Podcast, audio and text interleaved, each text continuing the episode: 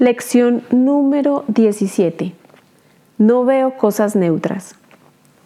Esta idea es otro paso en el proceso de identificar causa y efecto tal como realmente operan en el mundo. No ves cosas neutras porque no tienes pensamientos neutros. El pensamiento siempre tiene lugar primero, a pesar de la tentación de creer que es al contrario.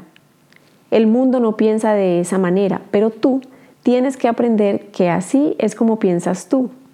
De lo contrario, la percepción carecería de causa y sería ella misma la causa de la realidad. En vista de su naturaleza altamente variable, eso es de todo punto imposible.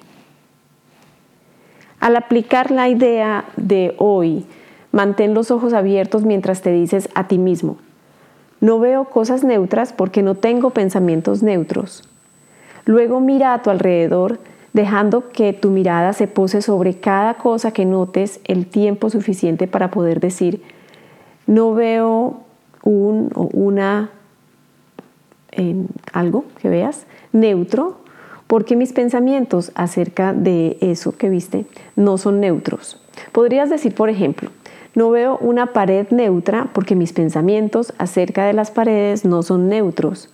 No veo un cuerpo neutro porque mis pensamientos acerca de los cuerpos no son neutros. Como de costumbre, es esencial no hacer distinciones entre lo que crees que es animado o inanimado, agradable o desagradable. Independientemente de lo que puedas creer, no ves nada que esté realmente vivo o que sea realmente gozoso.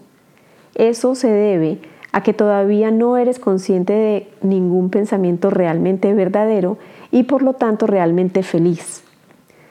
Se recomiendan tres o cuatro sesiones de práctica concretas e incluso si experimentas resistencia, son necesarias cuando menos tres para obtener el máximo beneficio.